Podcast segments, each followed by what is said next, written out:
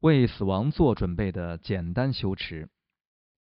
乌迪·艾伦有句话经常被引用：“我不怕死，只是死亡发生时，我不想在现场。”不幸的是，对乌迪·艾伦而言，相较于他生命中的任何其他时刻，他可能在死亡时会更加有现场感，而且更加有觉知。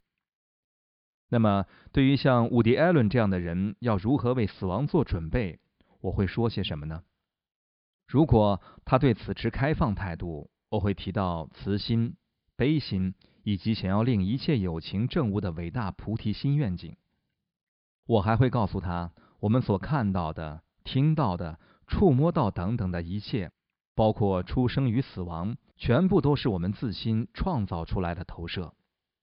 然后我会带领他逐步修持正念，让他习惯这个想法，一切。都是心所投射出来的幻象。正念修持，乌迪，看看你的咖啡，就只是看着它。如果观看咖啡时，你发现自己正在想你的汽车，只要把心带回到咖啡上面即可。尝试这样做几次。如果愿意，你现在可以做进一步的修持。你不再专注于你的咖啡。而是观看此刻正在飘过你心中的那个念头，就只是盯着那个念头，只是观察它。不要允许这个念头与你的下一个念头纠缠在一起，不要分析念头，不要排斥念头，不要把念头当一回事。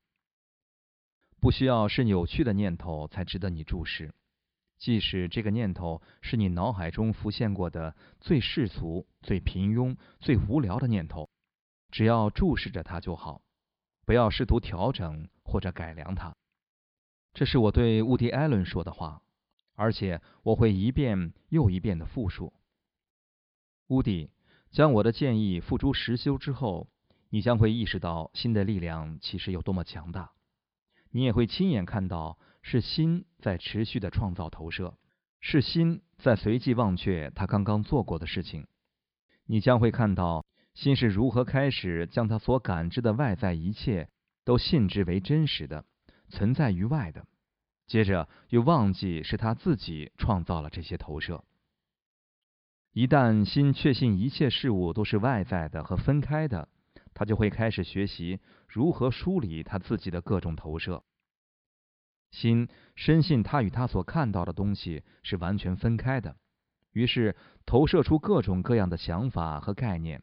接着又去寻求这些想法和概念，因此是心投射出上帝这个概念，进而原地打转，试图寻找上帝的也是心。心就是这样一个受虐狂，就好像他只不过为了能有什么可以祈祷的，于是想要感到与上帝疏离。一旦你意识到自己所看到的一切都是由自心投射而出。迟早你会明白，那个一切也必然包含了出生、死亡、活着和临终。这些资讯与修持将会有助于松懈你认为到底什么才是活着的执着。